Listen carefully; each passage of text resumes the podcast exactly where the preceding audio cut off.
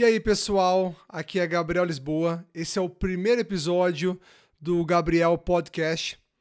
Estou é, muito feliz com a entrada desse episódio no ar. Esse é um projeto que eu tenho muito carinho e tenho muita vontade de botar em prática faz alguns meses.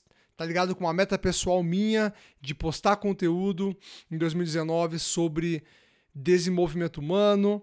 E o objetivo desse programa é trazer histórias bacanas de pessoas interessantes que vêm trazer a sua vivência e ajudar você ouvinte a enxergar aprendizados que talvez você não teve a oportunidade ainda de vivenciar, a, a entender experiências de um outro lado da moeda que você ainda não viu e que possa complementar com a sua jornada de conhecimento. Eu gosto muito sempre gostei e acompanho até hoje vários podcasts, entrevistas, talk shows que têm como objetivo entrevistar pessoas e trazer histórias que venham somar para minha vida. E esse programa tem o mesmo objetivo de fazer isso com você. Nesse primeiro episódio, eu tenho o prazer de entrevistar um amigo de longa data, João Felipe, já tive a oportunidade de trabalhar com ele em outras duas empresas. É um cara que tem uma experiência como desenvolvedor incrível, já teve a oportunidade de ir para o Vale do Silício, passar para o programa de aceleração, já trabalhou como programador em pequenas equipes de desenvolvimento, em grandes empresas, hoje tem a sua própria startup junto com mais três sócios. E ele vai compartilhar um pouquinho hoje com a gente sobre os desafios de se empreender, como que um dev, como que um programador vira um empreendedor, é, a experiência de participar de um hackathon de uma grande empresa e como que isso impulsionou e deu start para toda essa história na sua startup atual. E ele vai compartilhar também um pouquinho, obviamente, do seu, do seu lado pessoal e como lidar com os diferentes papéis que nós temos na vida. E eu espero que esse podcast venha trazer muito aprendizado para você ouvinte.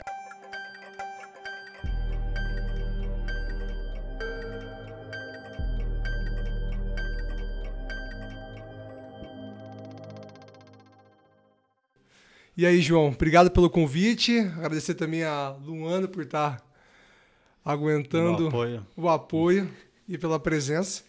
E como a gente falou até agora, antes de começar a gravar, é um bate-papo bem descontraído, tá? Então, sinta-se livre para chorar, rir, criticar e, e falar o que você quiser. Queria, primeiramente, então, começar, é, até para os nossos ouvintes, né? É, entender quem é você. Então, me conta um pouquinho. Quem é você? Que da onde que você surgiu? Legal, conta um pouquinho legal. a tua história até agora. É, antes de mais nada, agradecer, né? Então, assim, acho que é o primeiro, não sei se é o primeiro que está fazendo, então. Exatamente. Tem um gostinho especial, assim, até por ser uma coisa que a gente sempre falou de, de vontade de fazer Sim. e tal. Então, obrigado pelo convite e tal.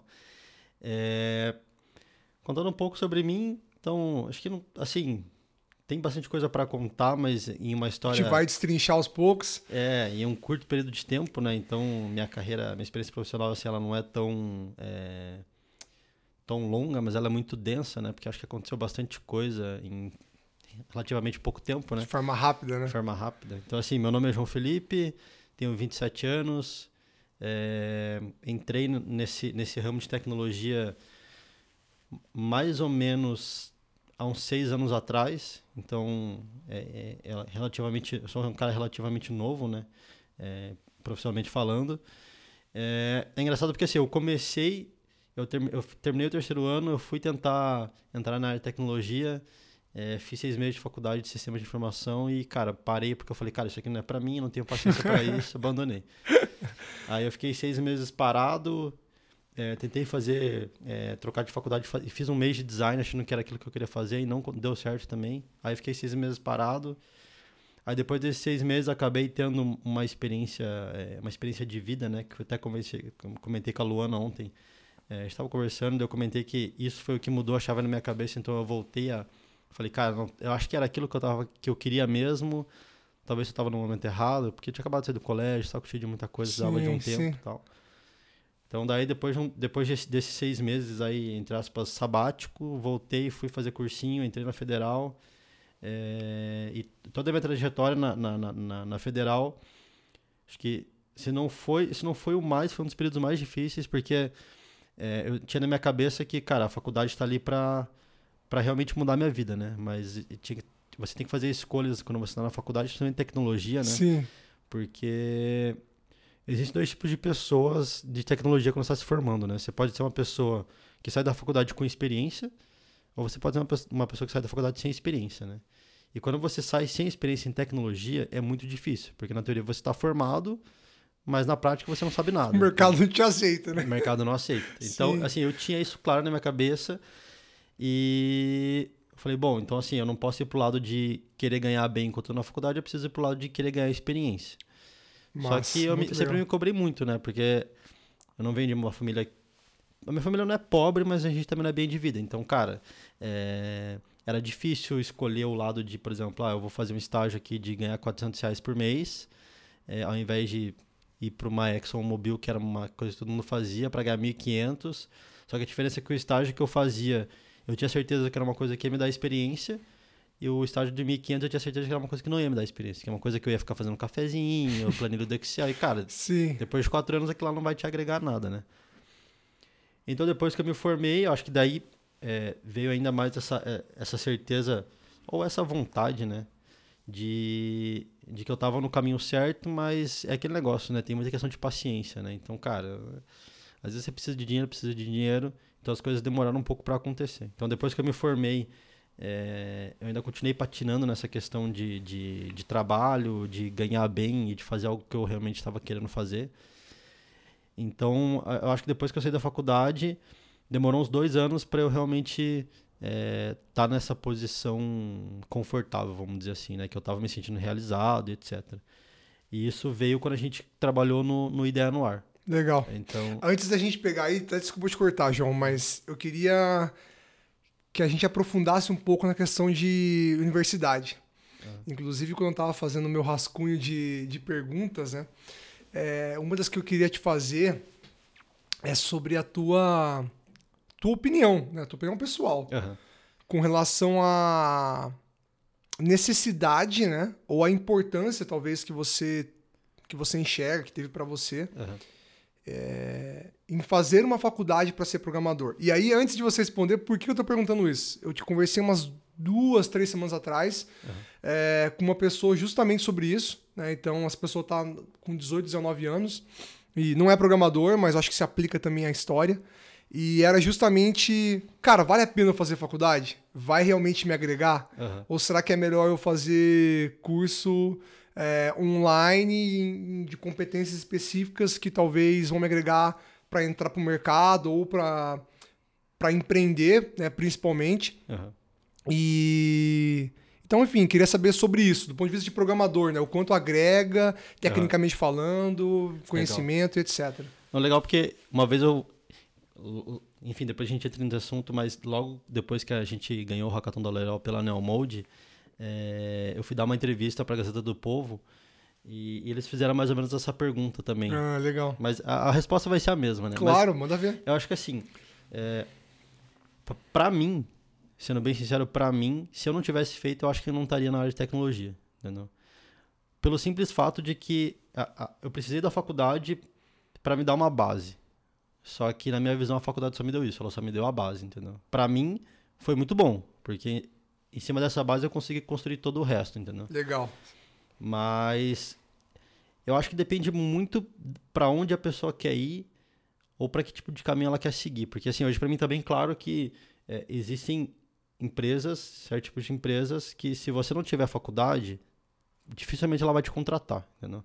Existe muito isso de ah, é, você precisa saber, você precisa saber. Se você souber, para mim já está ótimo. Só que acho que principalmente no Brasil, né? Então, assim, um pouco de experiência, que, bem pouco de experiência que eu tenho lá fora, é que lá fora essa mentalidade de você, ah, se você já, se você sabe, não tem problema, você não precisa ter faculdade. Só que aqui no Brasil é uma coisa que aos poucos tem algumas pessoas que pensam assim, mas eu acho que a grande maioria ainda não pensa assim. Não tá tão evoluído igual lá fora, né? Exato. É. Então, assim, por mais que a faculdade é, não seja o grande provedor de informação ou de formação, acho que mais de informação, né? Então, assim, é, igual eu falei, para mim ela me deu uma base E todo o resto que eu sei hoje eu, precisei conquistar fora dela. Então eu fiz curso fora, é, mas acho que principalmente experiência, né? Experiência Sim. profissional de trabalho. Prática, né? Prática, exato. Que acho que a faculdade, pelo menos a minha, o que ela é, falhou muito foi essa experiência prática. É, então assim, a gente aprendeu muita coisa que já estava defasada, enfim, esse é outro problema de, de, de, de, de faculdade de tecnologia, né? Então você corre o risco de estar aprendendo uma coisa defasada. Então você ficou dois anos estudando, aí quando você sai ninguém usa mais. Sim, sim. É... Então acho que basicamente é isso. Eu acho que assim, de depende muito do perfil da pessoa. Eu hoje, assim, na Neomode, eu sou um cara que eu tento não olhar tanto para isso, mas confesso que é um pouco difícil você conseguir mensurar uma pessoa, é... o conhecimento da pessoa. Então, por exemplo, assim, ah, é... quando um cara chega para você e fala que ele tem faculdade, você pelo menos tem um ponto de partida, entendeu? Agora, enfim, acho que tem outras coisas que você avalia, né? Você avalia, sei lá, experiência profissional. Portfólio, no teu portfólio, caso. Portfólio, exato. né? Mas a faculdade, ela tem um peso. É... Mas eu acho que é uma coisa que se avalia muito, entendeu? Porque, assim, igual eu falei, principalmente no Brasil, que principalmente faculdade pública é uma, uma questão, muitas vezes, de superação, não é uma coisa tão fácil de você conseguir. Então, eu tento entender mais a história da pessoa é, relacionada a isso, relacionada à faculdade, relacionada a estudo, enfim para ter uma avaliação. Mas eu acho que na questão técnica mesmo, de aprendizado, é... acho não, com certeza não vai ser na faculdade que você vai. Não vai ser a faculdade que vai te dar Sim, o diferencial, sim. entendeu? Então, assim, se você quer mesmo, se você quer ser bom em alguma coisa, a faculdade vai te dar a base. Então, muitas vezes, se você é uma pessoa que já tem conhecimento prévio, não necessariamente você vai precisar entrar numa faculdade para para melhorar, entendeu? Ou para se aprimorar. Muitas vezes é mais fácil você simplesmente fazer um curso online, porque você estuda quando você quiser, da maneira que você quiser, enfim. E eu Do- acho que é isso. aí. Legal. É, eu tava conversando com o Elito, inclusive, sobre isso é, há um tempo atrás, porque a faculdade parece que é muito do que você falou, né? Da dificuldade que é no Brasil, ainda mais você entrar numa faculdade pública, etc. Sim. E no final das contas, eu acho que é muita questão de, de do cara mostrar uma resiliência, uma persistência. É. Porque você ficar quatro anos, cinco Sim. anos dentro da faculdade, né? É... A maioria das vezes trabalhando em paralelo enquanto estuda, É. eu acho que é um grande, uma grande prova, né? Sem, sem contar que é, é cercado de incerteza, né? Porque assim, você tá quatro anos lá, mas nada garante que quando você terminar esses quatro anos, você vai sair de lá ganhando um Claro. salário bom, já tá empregado na tua área. Assim, Sim. Hoje em dia o que mais tem, e o que eu vejo, é, de muita gente também que vai para tecnologia, são de pessoas que, é, sei lá, administração, finanças, são pessoas que estavam nessas áreas, aí muitas vezes as pessoas não conseguem trabalhar na área, e daí vai buscar uma coisa de tecnologia que é uma coisa que está muito em alta para tentar entrar e as pessoas conseguem entrar Sim. por causa disso, entendeu? É, o... essa questão de. Que... Outra ponto que você comentou, saindo um pouco desse tema, é logo no começo né, da sua fala, é sobre a dúvida né, de que curso fazer. Aham. E a minha história é meio parecida, assim, né? Teve um desfecho bem diferente, mas o começo foi parecido, porque o primeiro vestibular que eu tentei, também na Federal, foi ana- análise de sistemas, acho que é, Análise né? de sistemas, E é. desenvolvimento de sistemas. Aham. Que inclusive acho que é um curso de três anos, né? Meio tecnólogo. Então, o- o- a minha formação é tecnologia, análise e desenvolvimento de sistemas. É. São três anos. É, eu acho que foi o mesmo curso que eu tentei fazer vestibular. Aham. E porque eu gostava muito de tecnologia, né? Eu acho que eu tive muita influência do meu- de primos, amigos que eram mais velhos e já, já eram programadores ou estavam na faculdade. E eu ficava pensando, cara, é isso que eu quero, eu quero ser programador. Gostava muito, sempre gostei muito de tecnologia. E eu fiz o vestibular, eu passei da primeira fase da federal, mas na linha de corte eu acertei, eu acertei exatamente a nota mais baixa para passar. E eu lembro que eu passei na PUC e meu pai perguntou: tá, mas é isso que você quer mesmo? Aham. Né? Porque, beleza, a gente dá um jeito, a gente né, tenta faz um sacrifício para pagar a faculdade, né? Aham. Mas é, a gente tá fazendo um investimento de dinheiro e de tempo, né? Sim. E isso me botou muito em xeque, eu fiquei muito em dúvida. E aí eu acho que não cheguei a cursar como você fez, mas é, eu falei, não, então espera, né? Talvez não seja realmente isso. E aí o mais engraçado é que eu peguei e tentei um, um- no, ano, no ano seguinte, né? No semestre seguinte, na verdade, Aham. Eu tentei administração. Né? E aí eu comecei a fazer administração é, de empresas. Que, né? Nada a ver também com o que eu faço hoje, mas eu comecei a fazer administração porque eu achava que eu queria trabalhar no mercado financeiro, em banco, em corretora, e vi que no primeiro semestre não tinha nada a ver com que eu com o que eu gostava, né? E isso, é, contei toda essa história também para contextualizar do meu ponto de vista, para eu acho que a gente já conversou sobre isso em alguma, em alguma outra época, sobre essa questão dessa pressão de você ter que fazer vestibular Sim. com 17, 18 anos, né? Sim. Normalmente, sendo que você acabou de sair do ensino médio. Já tá, assim, na maioria das vezes você tá de saco cheio de, cara, pressão, pressão, pressão, pressão, e daí quando você, geralmente quando você tá no turno tem a pressão de, cara, você vai terminar isso aqui, você já vai ter que começar a faculdade. Exato. Entendeu? Você não vai ter tempo para fazer nada. Como assim, é, hoje eu vejo que se eu tivesse, sei lá, tido uns seis meses saudáveis para não fazer nada, acho que ia, ter, ia refletir até hoje, Sim, entendeu? sim. Porque assim, é muita pressão, cara. Sim. E às vezes, dependendo. é, é, dependendo de estrutura familiar tal, de origem, assim, essa pressão é ainda pior, sabe? No É, sentido de você falhar, entendeu? E fazer, às vezes, o que o, o, o pai fez, né? Exatamente. É, seguir a tradição da Pra família. seguir, e é uma coisa que você nem quer, né? É, você não quer. Não, e, e- e o, e o mais engraçado é que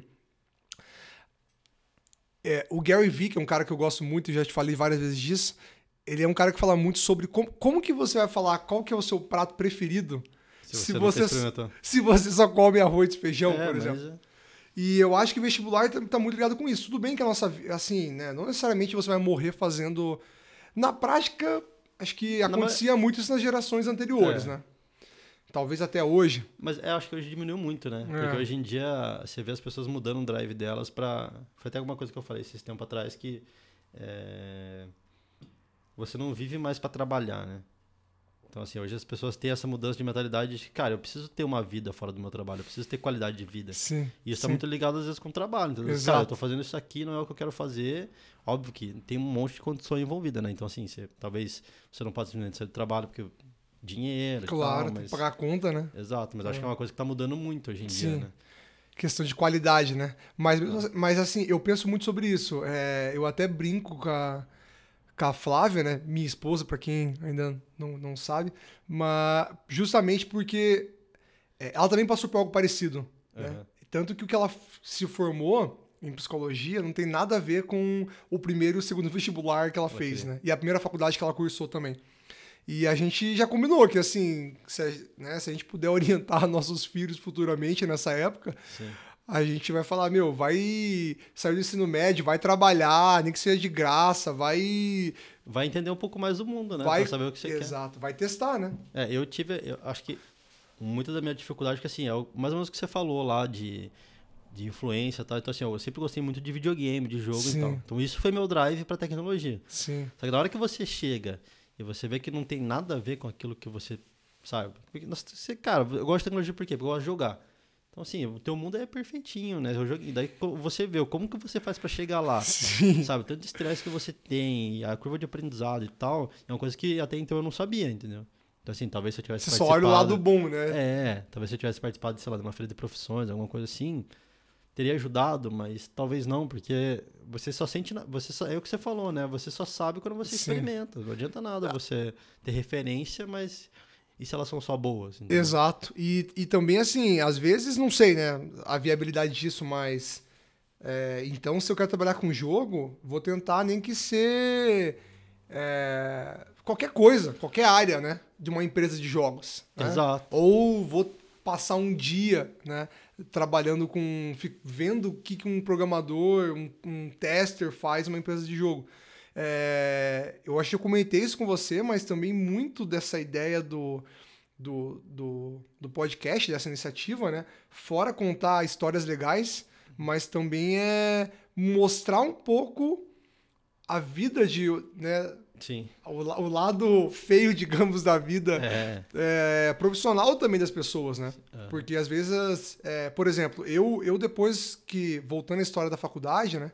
Quando eu, me formei, quando eu depois eu fiz administração e, e me formei, etc., comecei a trabalhar na área de projetos, eu fiquei pensando que, cara, que bom que eu não fiz Tecnologia. eu não, é, eu não virei programador, porque talvez o meu perfil de, de pessoa, eu acho que eu não aguentaria ficar o dia inteiro programando. né? Sim.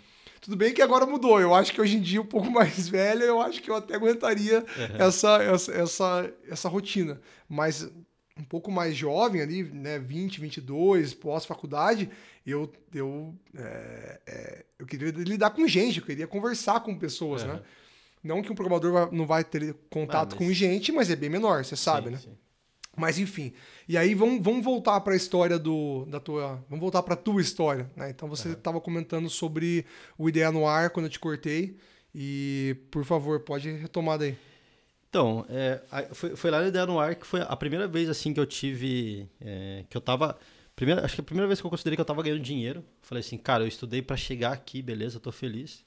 E era um lugar que eu queria trabalhar, entendeu? Um lugar de, no sentido de pessoas, de ambiente, de propósito e tudo mais.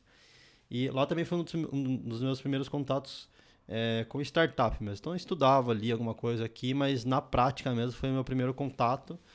E, e outra coisa também que eu não comentei, mas puxando agora, é que assim, eu sempre tive vontade de ter alguma coisa minha. Porque eu sempre tive, assim, se pegarem meu currículo, vão ver que dificilmente eu fiquei mais de um ano em algum lugar. Porque eu tinha muito problema, é, primeiro de ambiente, então assim, se tinha alguma coisa no ambiente que me incomodava aquilo me poluía de uma forma que eu não conseguia continuar. Sim.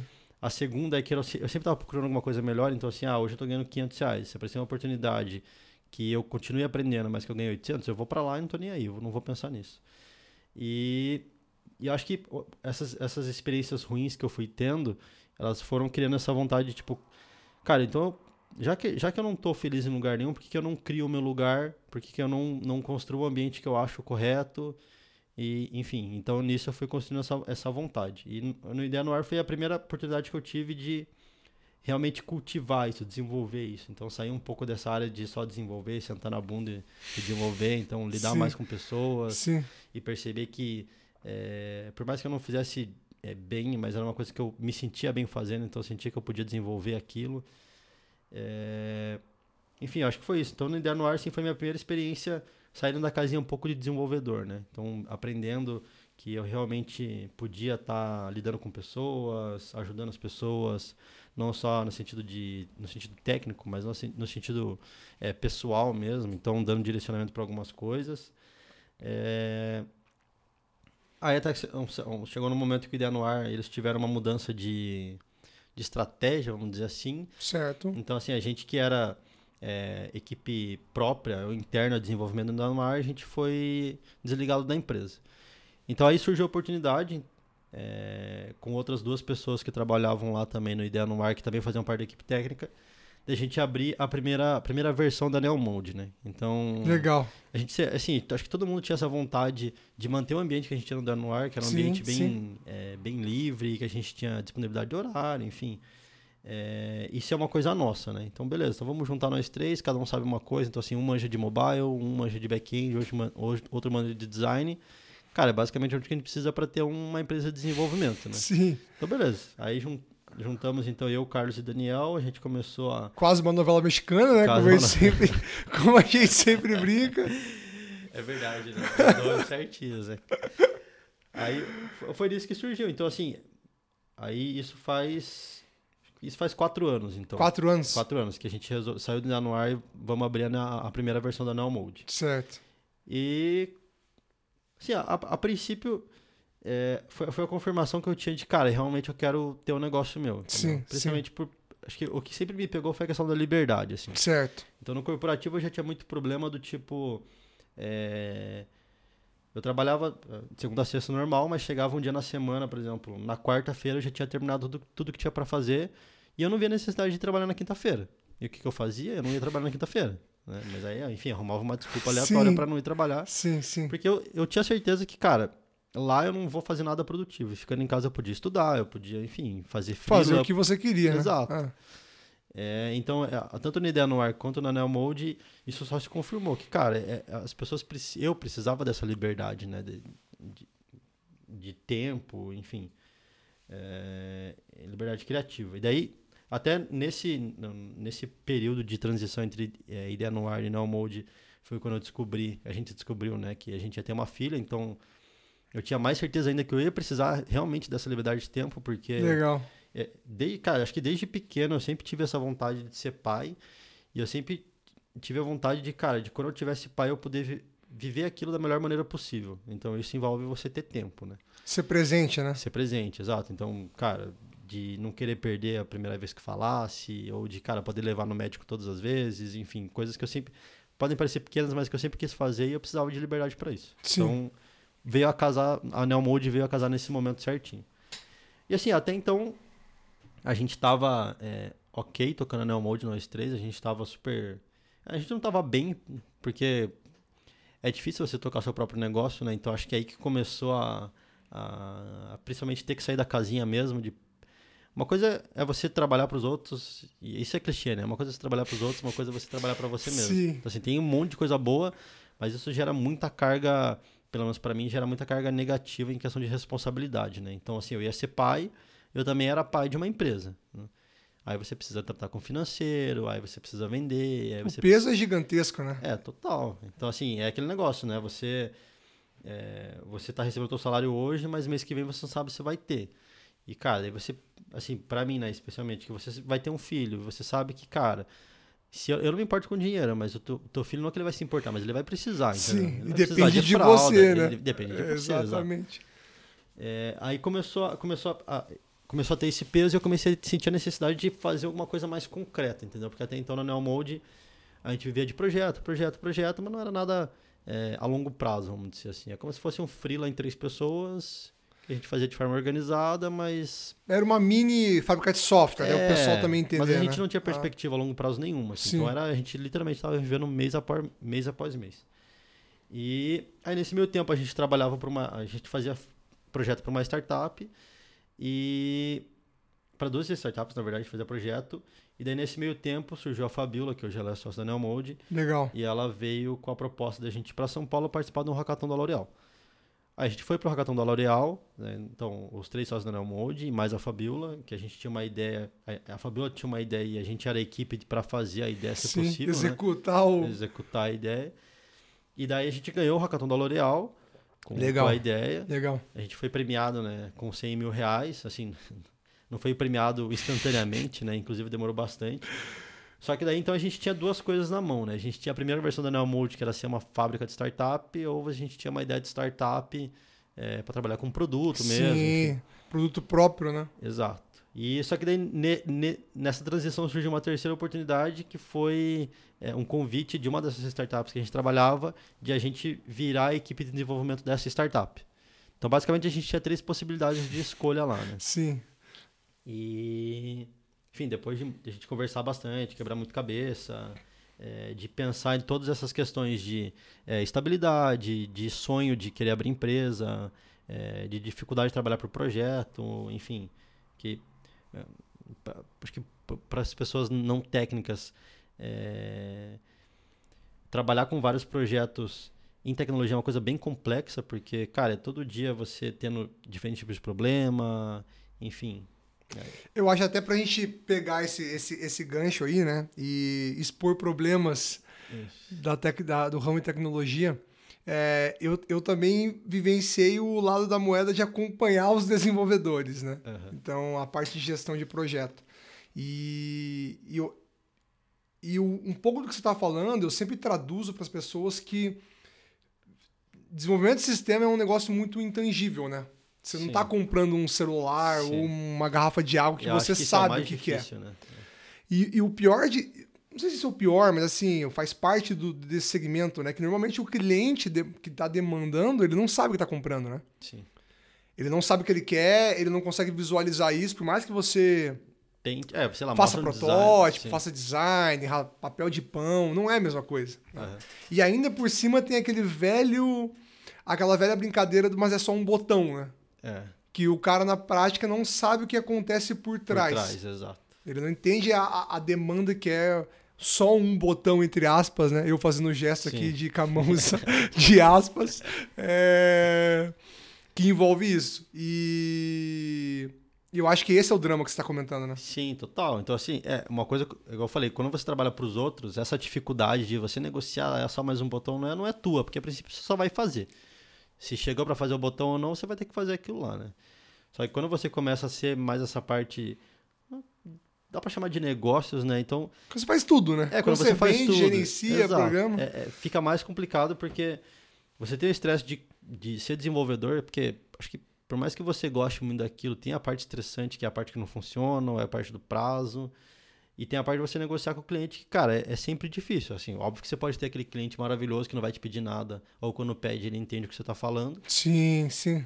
Mas tem a parte difícil de você negociar, principalmente quando a questão é dinheiro, às vezes não é nem dinheiro, a questão é tempo, porque às vezes você prometeu três semanas, você vai ter que entregar em, sei lá, dois meses.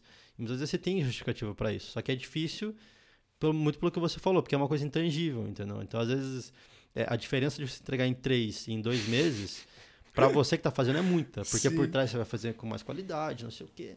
Mas para o cliente é a mesma coisa, ele está recebendo um aplicativo, um site lá e para ele está igual, entendeu?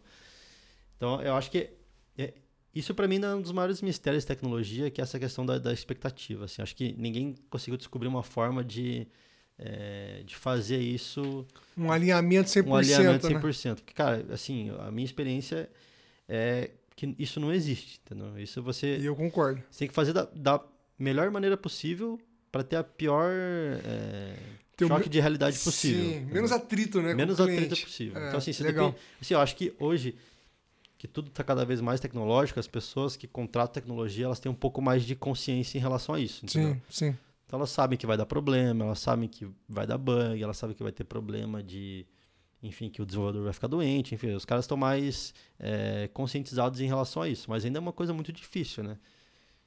Então eu acho que é isso, cara. Então, é, aí com a Neo Mode surgiu muito disso, né? Então, quando, quando a gente estava com as três propostas na mão, a gente pensou muito nessas coisas, de, por exemplo, é, uma coisa é você é, ser da equipe de alguém, outra coisa é você ser a equipe de alguém, né? Então, não sei se eu explicar direito, mas é, é, é, de novo aquilo lá. Uma coisa é você trabalhar para os outros, outra coisa é você trabalhar para você mesmo. Sim, então, sim. Você, você tem muito mais liberdade para fazer as escolhas, para escolher o jeito que você quer fazer. Só que é óbvio também que a cobrança em cima disso é toda em cima de você também. Porque se você escolheu errado, a culpa é sua porque você claro. escolheu errado, entendeu? Sim. E quando você trabalha para os outros como desenvolvedor, é bem mais simples, né? Você só executa. Você só executa, né? Então, aí vai muito de perfil também, né? Então, voltando naquela questão da faculdade e tal. Isso vai muito do perfil da pessoa. E muitas vezes você precisa trabalhar para descobrir esse perfil, entendeu? Então, assim. Legal, legal. Eu sempre tive essa, essa inquietação em relação a só fazer, então eu sempre quis saber o porquê de eu fazer. Então, na época de colégio, eu já cansei de, eh, de não fazer trabalho, de não fazer prova, de faltar aula, porque para mim não fazia sentido, entendeu? Então, assim, as coisas para mim precisam ter sentido. Então, ah, cara, a gente vai ter que implementar esse botão aqui. Ah, porque o cliente quer. Não, mas por que, que o cliente quer? Ah, porque ele acha que é bom. Não, mas espera aí é bom porque ele fez alguma pesquisa e comprovou que é bom ou é porque ele acha que tá bonito o botão? Né? Sim. E assim, ó, óbvio que eu faço coisas que eu não concordo, porque tem que fazer, né? Enfim, às vezes você precisa dar a mão pro cliente, dar sim, o braço, porque, enfim, ele que tá te pagando e tal. Relacionamento com o cliente, né? Exato. Mas a, a motivação por trás de, de, de trabalhar, enfim, para mim tem que ter essa, essa ligação, tem que fazer sentido, entendeu? Então, Legal. Então, assim, óbvio que a gente dá, é, eu dou margem quando eu não, não, não concordo, para as pessoas me convencerem de que eu estou errado, né? Até porque isso é sempre bom você gerar discussão e tal. Sim, claro. Mas acho que é isso aí. E você começou, você né, pegou agora essa, esse tema de Daniel Mode, né? Uhum. Que você, vocês optaram em ir para o caminho Daniel Mode e não nas outras opções, né? Uhum. E, e, o que, que é? O que, que é? Explica um pouquinho pro pessoal o que, que é Anel Mode, o que, vocês fazem. O que é Anel Mode? O que, que você, ou talvez, né, eu não sei, mas o que talvez vocês faziam nesse já inicialmente na Anel Mode com a Fabio do que vocês fazem também hoje. Pode uhum. ser que tenham divergências nesse caminho, né? É, então assim, então, voltando para aquelas três escolhas que a gente tinha, a gente vai escolher uma. Então, beleza. Então vamos se juntar com a Fabiola e vamos criar a segunda versão do Anel Mode que é uma startup mesmo, uma startup voltada para desenvolver um produto. Legal. E esse produto que a gente tinha, que foi a, ideia foi concebida lá no, no, no Hackathon L'Oréal, ele é um, é um, aplicativo em forma de plataforma que basicamente é, ele é um esqueleto pronto e a gente revende para as marcas, para as marcas terem um aplicativo na loja, na Google Play, na App Store, para elas venderem, é, venderem na, na modalidade de pick-up in store. Então, basicamente, a gente faz toda a parte de integração com frente de loja, com e-commerce, para que você tenha um aplicativo, que você compre pelo aplicativo e escolha receber em casa ou retirar numa loja mais próxima, com estoque real, enfim. Então, se você quer comprar uma geladeira, você adiciona no carrinho, a gente vai te dizer que tem uma loja a 100 metros de você que tem aquela geladeira, você compra, paga pelo aplicativo e em meia hora você pode ir lá na loja e tirar. Então, foi, foi por isso que a gente. Acho que o, o principal, pelo menos para mim, né, não posso falar pelos outros, mas o que me chamou a atenção era que trabalhar com projetos era muito estressante. Sim. Principalmente por tudo isso que a gente falou, de li, lidar a expectativa. E quando você vai trabalhar com um produto, é completamente diferente. Porque Óbvio que você pega os inputs dos teus clientes, mas a maneira como você trabalha é diferente, porque aquilo não é mandatório, aquilo não é obrigatório. Então, você pode dar o direcionamento, é, você pode dizer que tecnologia usar, que tecnologia não usar, que botão implementar, que botão não implementar, enfim. Você ganha muito mais liberdade quando o produto é teu e quando você, quando você... Porque quando você faz projeto, o produto não é teu. O produto é do cliente. Você só está fazendo para ele, enfim. O que ele pediu, né? Exato. Então, para mim, esse foi, foi... Acho que foi o primeiro peso. O segundo peso, com certeza, foi a liberdade, a questão de é, de querer empreender, de, de fazer uma coisa minha que fosse, sabe, que tivesse o meu nome lá como, como, como fundador, enfim. É, realização pessoal e profissional também, né? Só que quando a gente escolheu ir para esse lado de juntar com a Fabiola, é... vamos dizer que assim, a gente era inocente, né? Vamos dizer. Então, assim, a gente ganhou o hackathon da L'Oréal 100 mil. Então, cara, 100 mil, porra, dá pra gente é viver. É dinheiro, né? É dinheiro. É pra gente dinheiro. viver um ano de empresa com 100 mil. Sim. Só que até entrar esse 100 mil da L'Oréal, cara, foi muito tempo. Se não me engano, foram seis ou sete meses de vai entrar, não vai, vai entrar, não vai, vai entrar, não vai. Aquele desespero. Exato. E a gente tinha que fazer alguma coisa com aquilo, né? Sim. Porque assim, a gente, tinha, a gente tinha uma ideia que a gente tinha certeza que aquela ideia era boa e a gente podia replicar uma ideia validada. É... Só que a gente não tinha dinheiro. Porque assim, é... acho que todo mundo lá, todos os quatro confundadores da Neo Mode é, eram pessoas novas e não eram pessoas com, é, com folga financeira para falar assim, ó, vamos bancar seis meses de operação, Sim. não preciso de salário. A gente Sim. precisava de salário. Então a alternativa que a gente achou foi a gente mantém uma primeira versão da Neo Mode que é só para fazer freela, mas aí é, indo muito mais pro lado do freela mesmo, não, não tanto projeto, porque assim, a gente só pegava para fazer, porque a gente usava do dinheiro para se sustentar enquanto não entrasse o dinheiro da L'Oréal. Que viesse. O que viesse o programa, vem aqui. Exato. Só que é, é engraçado porque assim, se fosse. Se eu pudesse dar um conselho pro João dessa época, eu falaria para ele não aceitar, entendeu? Porque esses projetos de quatro anos atrás, teve alguns que a gente só conseguiu se livrar deles, sei lá, final de 2018. Meu assim. Deus. Então, cara, é um projeto que a gente, beleza, é pra gente sobreviver três meses, quatro meses, cara, deu uma dor de cabeça ferrada, assim, e, e, obviamente, talvez para quem não, não, não conheça muita dinâmica, né, você recebeu por três meses, Exato. muito provavelmente, né? Exato. E não. trabalhou até agora. Naquela época a gente cobrou super barato, porque a gente não queria realmente ter preocupação. A gente falou, vamos cobrar barato pra gente sobreviver esses meses e depois, cara, tchau pro cara, a gente indica outra pessoa, só que, né, eu, igual eu falei, inocência, né? A gente não Sim. tinha noção de que é, o cliente ia ficar pedindo botão em cima de botão, sendo que a gente já tinha entregue, mas ele achava que aquele botão devia estar, mas enfim, né? Era, por... É, é, ele era subentendido que estava é, no escopo. Sei lá, de alguma forma os clientes achavam que a gente tinha uma bolinha de cristal e devia entender que aquilo lá devia estar. Né? Sim, sim, sim. E daí, nesse meio tempo, de a gente tocando, tocando uma, uma coisa e outra, é... aí entrou o dinheiro da L'Oréal, só que junto com o dinheiro da L'Oréal fez um barulho, porque saiu na mídia, né? Ah, startup de Curitiba faz aplicativo e tal. E daí nisso o Boticário, ele também veio atrás da gente, porque a L'Oréal tem tudo a ver com beleza, então o Boticário né, se interessou e veio junto. Então acabou que a gente saiu de, sei lá, né, o Mode não ganhava nada, para, sei lá, no mês seguinte a gente ter caixa para seis meses de empresa, de realmente ter dinheiro, porque entrou a L'Oréal e a Boticário veio também. Só que com isso também veio o problema de trabalho, né? Porque a gente, a gente passou de zero demanda na Neomode para, sei lá, três projetos para entregar daqui a um mês. Em três pessoas, basicamente, para desenvolver, né? Sim. Que eram os três sócios. Sim. É, e aí começa, né? E de novo, vem toda aquela parte de. Aí você tem que fazer planejamento, aí você faz, entre aspas, uma gestão de projeto. Não é bem uma gestão de projeto, mas você tenta ser minima, minimamente organizado. Claro, né? claro. Para dar prazo e coisas do tipo. É, e aí entra a segunda parte da, da, segunda parte, né? Aí vem, entra mais uma parte de experiência que eu entrei um pouco, que eu comentei um pouco lá no Danuar, que era essa, lidar com pessoas, né? Então veio de novo essa questão de, putz, então beleza, a gente tem dinheiro, mas a gente não tem braço, então a gente precisa começar a crescer a equipe, né? Contratar. Exato. E aí é, eu sempre eu sempre fui muito ligado a pessoas, né? Então é, quando, quando surgiu essa oportunidade de a gente crescer a equipe, então é, foi aí que eu já tinha referência de pessoas, né? Até você, que tipo, foi, foi, uma, foi, uma, pessoa que eu indiquei lá, e teve o Edson também, que é uma pessoa que eu indiquei. E eu sempre falo isso pro. Acho que eu falei pra, pra você já, mas eu sempre falo isso pro Edson, que se eu tiver a oportunidade de ir para algum lugar e indicar de novo, eu vou indicar com certeza, entendeu? Porque para mim. Saber, bom saber. Para mim tá muito relacionado a isso, Sim. entendeu? Então, é, se a gente for falar disso depois, acho que uma das minhas grandes decepções também na Neo Mode está relacionada a isso, com pessoas, entendeu? Porque eu sou uma pessoa que o, que o que me motiva e o que faz, o que me motiva a motivar as pessoas são as próprias pessoas, entendeu? Então eu preciso ter é, um relacionamento legal e não só no sentido profissional, entendeu? Então é, essa questão de é, você dividir vida profissional e vida pessoal, para mim. Não existe, é, na verdade. Não existe, né? né? não existe. Então, assim, e pra, eu levo isso ao pé da letra, para mim não existe, entendeu? Então eu tento ser o mais transparente possível.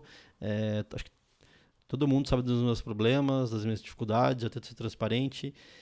E por eu ser assim, eu espero isso das pessoas também. Né? Claro, né? Só que claro. nem todo mundo é assim, né? Sim. Então, enfim, acho que é, entra muito disso. E depois também que a gente virou a Neomode com quatro sócios, é, vem a parte também de, de aprendizado, que é você aprender a lidar com pessoas no sentido.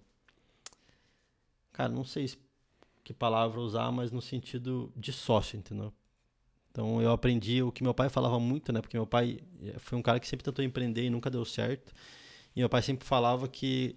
É, que sócio é, você ter sócio é pior que casamento, né? Porque é muito é, difícil. É, Porque assim, no é. pior das hipóteses, no casamento, você ainda tem um sentimento envolvido. Exatamente.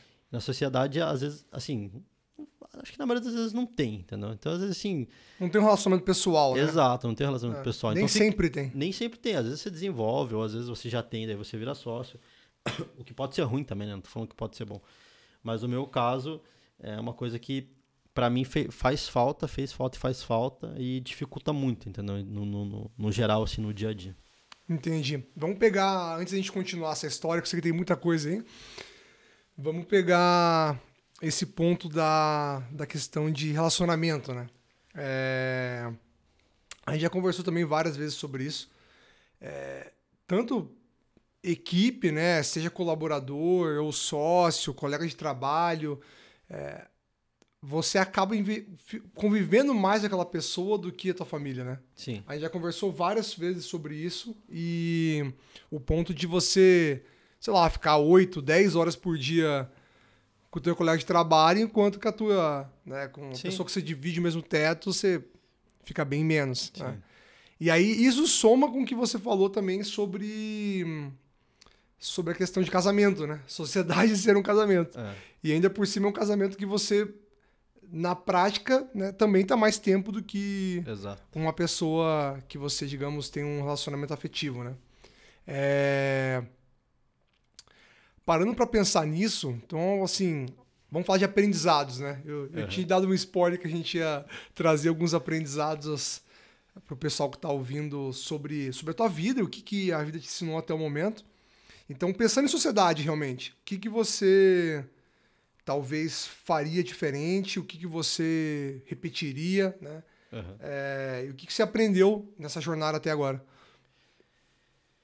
Eu acho que a primeira coisa que, assim, depois, depois que eu aprendi, foi meio que por conta própria, assim, mas depois de apanhar muito e, sei lá, ter dias ruins, dias ruins, é que é, você precisa aprender a dar o braço a torcer, entendeu? Quando você é sócio, você precisa, você você precisa aprender a entender os outros e muitas vezes ter paciência para explicar para os outros porque elas precisam te entender. Entendeu?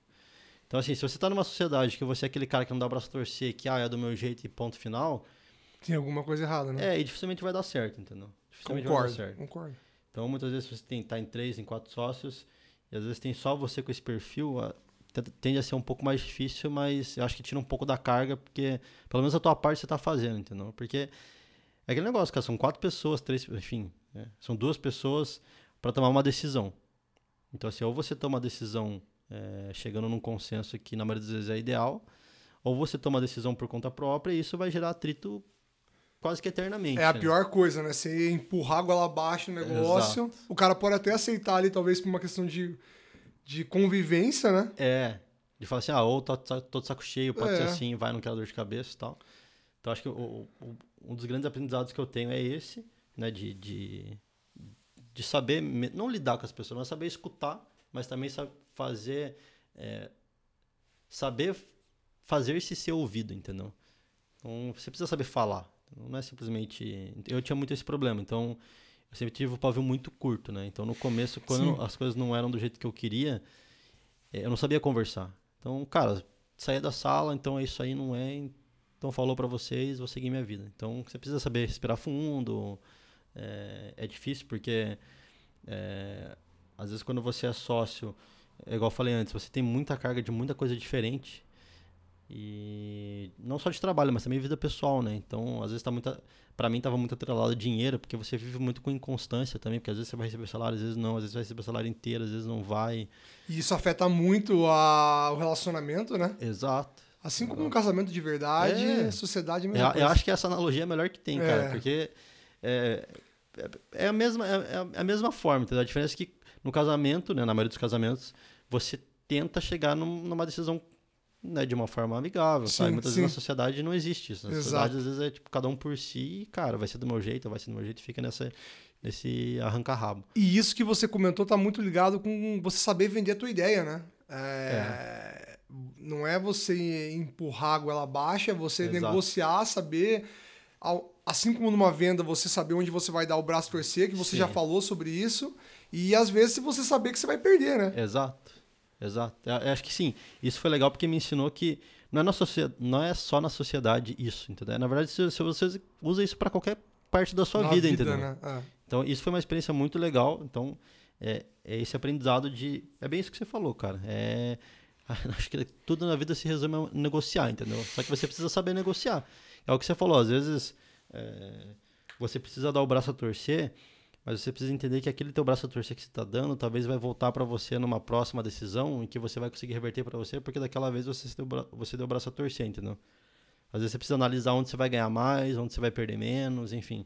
E onde todo mundo ganha também. E onde todo mundo ganha. No final das contas, a Exato. empresa tem que caminhar para um lado, né? Exato. É. Então, assim, no, isso também foi uma, um, uma das coisas que foi difícil para mim de mudar, essa essa chave de não pensar só em mim e você pensar nos outros, entendeu? A diferença é que foi muito eu sou muito eu sou muito de extremos, né? Então assim, no começo eu era muito egoísta, então tipo, sou eu, sou o João, sou o João, sou o João. E hoje eu mudei para uma coisa assim, assim ó, melhorei muito, né? Mas até pouco tempo atrás era muito só os outros. Então é só os outros, os outros precisam estar bem, os outros precisam estar bem e o João esquecia, entendeu? Fica em segundo plano. Exato. Então assim, cara, tem que estar bom para todo mundo, claro. mas se não tiver bom para mim não tem problema. Então, assim, óbvio que precisa estar bom para você também, senão tem alguma coisa errada, Sim, né? claro. É, eu acho que em relação assim, é, aprendizado foi isso. Você chega a comentar de arrependimento? Você tem algum arrependimento? Ah, é, o que eu, eu comentei, ah, complementando a pergunta de aprendizados, né? Coisas que você faria de novo que uhum. você não faria. De certa maneira, acaba sendo um arrependimento sim, que você sim. não voltaria atrás, né? Ou você faria diferente uhum. numa segunda vez, digamos. Cara, eu acho que do que eu faria diferente, sendo bem sincero, eu acho que nada, assim. Por mais, por mais de eu reclamar de muita coisa, é... eu acho que isso me deu uma experiência, uma experiência muito boa em diversas áreas que talvez eu nunca teria, assim. Eu acho que a única coisa que eu faria diferente, cara, é... Talvez eu teria levado mais... Não, não sei se é essa, palavra, essa expressão, né? Talvez eu teria levado mais a sério no começo, no sentido de me preparar é, psicologicamente para o que estava por vir. É difícil falar isso porque eu não sabia o que estava por vir, Sim, né? e é algo que você é a maturidade, né? É, exato. Você tem que passar para a próxima vez é, você passar melhor. Exato. Então assim, é, acho que muito, teve uma hora que você falou que, por exemplo, é, com 18 anos você não queria ser desenvolvedor, mas hoje com 24 você, sei lá, 26, hoje você, é. hoje você conseguiria se enxergar. Por quê? Porque você tem mais paciência, ou você sabe o teu limite, enfim. Acho que está muito relacionado a isso Exatamente. também. Exatamente. Né? Então hoje também tá muito. Então assim, é, uma das coisas que eu amadureci muito é porque nesse aprendizado todo é que há 4, 5 anos atrás eu tinha uma mentalidade do tipo, cara, eu nunca vou trabalhar em empresa corporativa, nunca mais, porque isso aqui é horrível, não sei o quê. E hoje eu já tenho uma visão que assim, não é bem assim, cara, entendeu? É... Cara, como, como que eu posso explicar isso? É... O problema não está no corporativo, entendeu? Hum, corporativo não é um inimigo do. É. Não é, é mal, né? Exato. Então, assim. Eu falei, hoje com maturidade você entende muito melhor, né? Então, é, ainda, eu ainda acho coisas, por exemplo, esse, negócio de você trabalhar de segunda a sexta, oito horas por dia, eu ainda acho errado, entendeu? Eu, ainda defendo muito que, cara, é, você precisa ter um, não um dia, mas você precisa ter liberdade para fazer as coisas. Então, assim, isso é uma coisa que, independente para onde eu for, se eu for voltar para o corporativo ou não, é uma coisa que eu sempre vou defender. É, principalmente esse drive de resultado, né? Então, corporativo, por ser. Às vezes tem muito, muitas pessoas, é difícil você ter um drive por resultado, Sim. porque é difícil você, muitas vezes, mensurar o trabalho do cara e tal. Mas hoje eu já, eu já, vejo, já vejo com outros olhos, entendeu? Principalmente por você assumir a gestão de alguma coisa, você começa a enxergar a complexidade de tudo, né? Então é difícil você criticar a, a empresa, uma, uma empresa grande, você criticar ela Sendo que você começa a ver que, cara, não é tão simples assim, entendeu? Sim. Não é simplesmente você mandar Sim. o cara, ah, não, pode trabalhar de casa um dia lá e tchau, é isso aí, foda-se, você pode fazer o que você quiser da tua vida. Exato. Porque no final das contas, tu tá, tu tá envolvido dinheiro e tempo, né? Então. E, e, e, é bacana que o que você tá falando tá muito, tem muito a ver com, com você viver as coisas, né? Uhum. A gente conversou sobre isso recentemente num almoço nosso, que é é, e eu compartilho da sua opinião. Eu, eu, eu, era muito assim, cara, eu quero empreender. Eu sempre quis empreender também, sempre. Uhum. E fazer administração também estava muito ligado com isso. Não que você precisa fazer, obviamente, né? Mas uhum. também estava na minha. Tava ligado, né? É, na minha cabeça estava ligado que isso ia ajudar. Né? E realmente ajuda para várias coisas. E quando eu saí do corporativo, que também foi quando eu entrei no Ideia no Ar e foi quando a gente se conheceu em 2015 em 2015, né, agosto de 2015, é, eu, eu tinha muito essa cabeça de eu nunca mais vou voltar para o corporativo. Uhum. E, claro, se talvez hoje a Evolve não der certo, né, eu, eu é, tentaria, né, se tiver que voltar para o trabalho, digamos, como CLT, eu tentaria primeiramente entrar numa startup. Sim. Mas hoje eu vejo o corporativo também com outros olhos. É, você entende a dinâmica das coisas. Né? Exato. Né? E você vê que tanto numa startup, quanto em empreender, quanto no corporativo, tudo tem seu pró e contra, né? É, e muitas vezes uh, a gente tem essa, essa visão de que é, eu tinha, né, que startup é uma maravilha, que é isso, Sim, cara, um ambiente tinha. com fliperama, com jogo, isso aqui é um tesão. Só que na essência, é a mesma coisa que uma, que uma empresa grande. E às vezes né? pior, né? É, às vezes pior, exatamente. Porque é menos gente, é mais enxuto, você faz mais coisa. Exato. A, a diferença é que, assim, talvez em algum... Isso está mudando muito hoje em dia, né? Mas Sim. talvez numa empresa grande é muito mais difícil você mudar a cultura e etc. Só que na startup, o fato de você conseguir mudar a cultura rápido também pode ser uma coisa ruim, entendeu? Porque para você adotar uma cultura ruim, uma cultura negativa, também é muito rápido, entendeu? Então, é, é, acho que é bem isso faz que você sentido, falou, né? Então, sentido. eu acho que ó, o principal que eu aprendi de tudo isso é que, dependendo de onde você tá, o que vai fazer aquilo ser bom ou não são as pessoas, entendeu? Então, assim, cara, você pode estar na, no Facebook, no Google, entendeu? Que, cara, todo mundo tem como tesão, que, porra, Sim, o campus lá. É a tem, meta, né? Tem, cara, é o lugar perfeito. Mas, cara, se você está num ambiente que é tóxico, que as pessoas são tóxicas, não faz sentido, entendeu?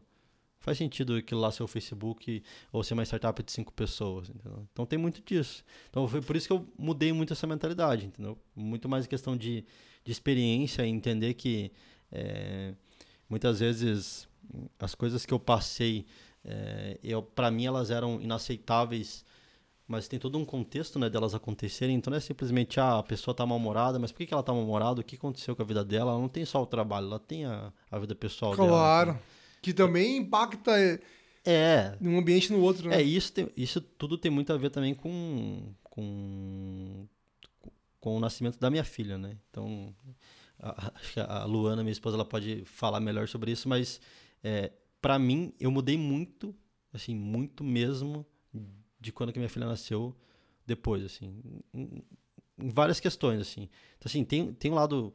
É, é, negativo, assim, de mudança que eu sempre fui um cara que eu sempre me cobrei muito, muito. Então, assim, na época da faculdade, quando eu tava lá no meu estágio ganhando 400 reais, eu me cobrava muito. falei assim, cara, eu tô ganhando aqui 400 reais, mas eu preciso fazer isso aqui valer, porque eu tô Sim. ganhando 400 reais, eu podia estar ganhando 1.500, então isso aqui tem que ser bom, entendeu? Tem que agregar realmente que agregar. esse emprego, né? E sempre me cobrei muito. Então, assim, e quando a minha filha nasceu, isso piorou, porque assim, eu me cobro no sentido de eu preciso ser um pai bom, eu preciso ser um marido bom, mas eu também preciso trabalhar, entendeu? Eu preciso ganhar dinheiro para sustentar tudo isso. Tipo, não sustentar no sentido é, sustentar a base mesmo, de você, sabe, não ter, você poder fazer o que você quer, você poder fazer o que você quer com a tua filha, com a tua mulher e tal.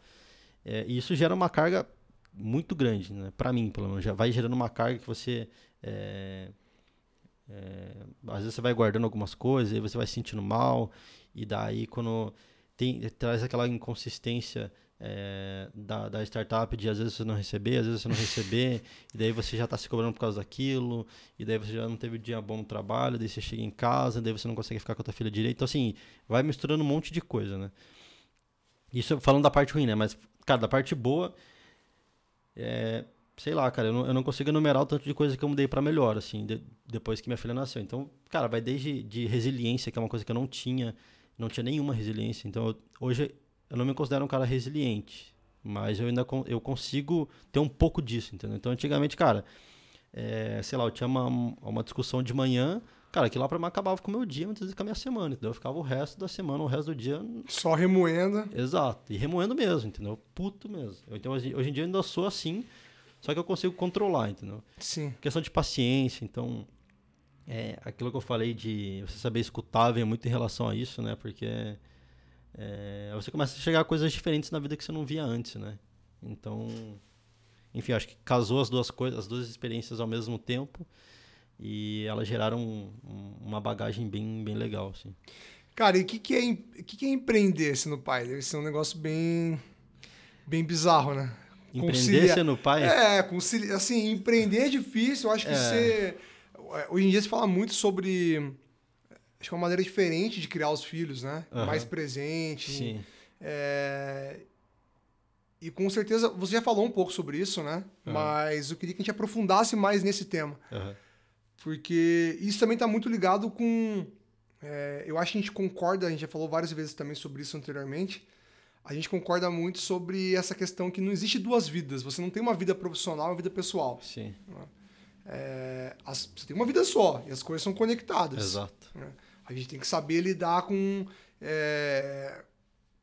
é... você tem que saber lidar com as duas coisas ao mesmo tempo. Né? Exatamente. Né? E aí, como é, né? Ter todos esses papéis de pai, marido, empreendedor, líder, enfim. Né? Conta um pouco sobre isso. É engraçado porque quando, quando a, a Liz nasceu, a minha filha nasceu, sei lá, a gente tava, a gente tava na, acho que foi uma das épocas mais corridas da Neo Mode, assim, porque foi bem nessa época que entrou L'Oreal, entrou Boticário, então a gente tinha muita coisa para fazer e pouca gente. Então, é, sei lá, ela devia ter um mês mais ou menos. Assim, ela nasceu, aí eu recebi, vamos dizer lá, umas duas semanas de folga, que, cara, não foram duas semanas porque é, eu não conseguia ficar desligado. Então, por mais que eu tava em casa, eu tinha que ficar fazendo coisa, fazendo coisa, fazendo coisa. E depois disso, é, eu tinha que ficar muito você lembra, né? eu, tinha, eu, tinha, que ficar muito. Cara, eu chegava, eu chegava direto, sei lá, chegava 8, 9 horas da noite. E, e daí às vezes chegava e daí já tinha que continuar trabalhando. Então, assim, esse começo. Eu acho que esse começo me ajudou a, a, me cobrar ainda mais, entendeu? Porque eu sentia que não tava do jeito que eu queria, entendeu? E, e sendo bem sincero, assim, depois que minha filha nasceu, a minha prioridade total foi minha filha. Então, por mais que eu tinha que fazer isso, mas aquilo ficava me remoendo. Eu falei, cara, eu preciso estar tá com ela, preciso estar tá com ela, preciso ficar mais tempo com elas e tal. E foi engraçado que assim, no começo, é, a Liz era completamente. Ela não, ela não era nada pegada comigo, né? Então, assim, ela era só mãe, só mãe, só mãe, só mãe. E, cara, eu ficava naquele assim, cara, eu quero muito que ela seja pegada comigo, porque, cara, eu gosto muito dela, sabe? Eu quero ficar com ela, eu quero ficar grudado nela. Sim. Eu, eu sempre fui grudento, né? Até na, na, na minha relação com ela, eu sempre fui o cara grudento, né? E com a minha filha não é diferente, então desde o começo, né? Então demorou um pouco assim. E aí passou esse período caótico da Neomode, vamos dizer. E daí eu comecei a poder ficar mais tempo com a minha filha, ficar mais tempo. E daí veio a, a, a virar home office, então uhum. eu fiquei em casa, uhum. então eu tinha a oportunidade de ficar ainda mais tempo com ela.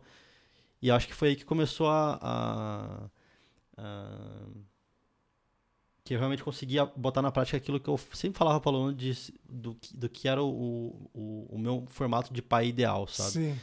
Então eu, eu, abri mão de muita coisa, cara. Então, só que tem o lado ruim disso, né? Mas enfim, depois eu falo.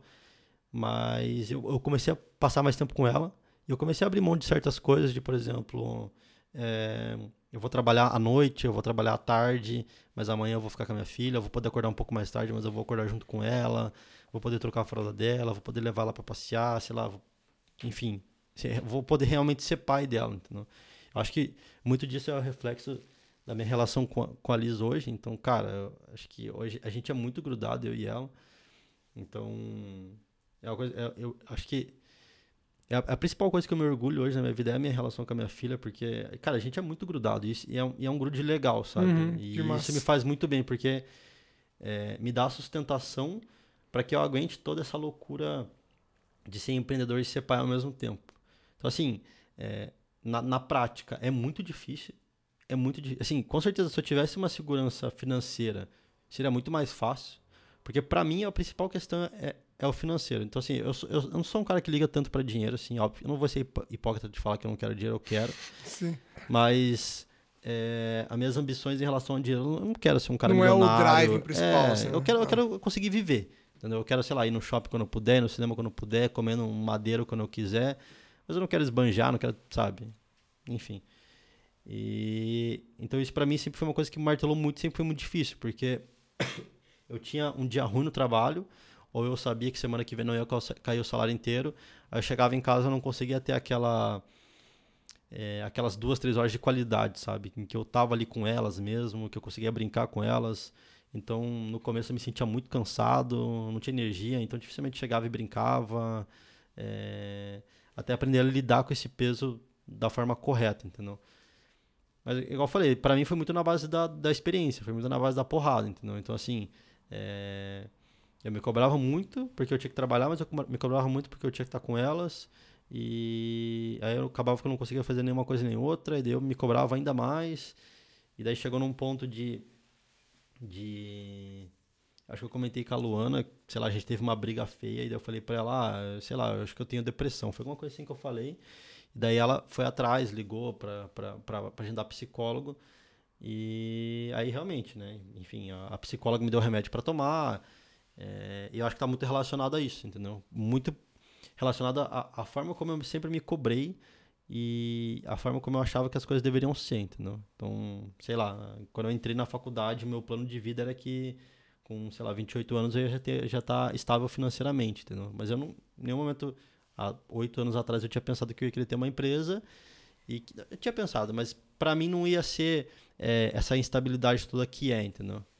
Então, eu acho que é, e isso foi sempre que mais pesou na, nessa questão de ser pai e ser empreendedor ao mesmo tempo, né?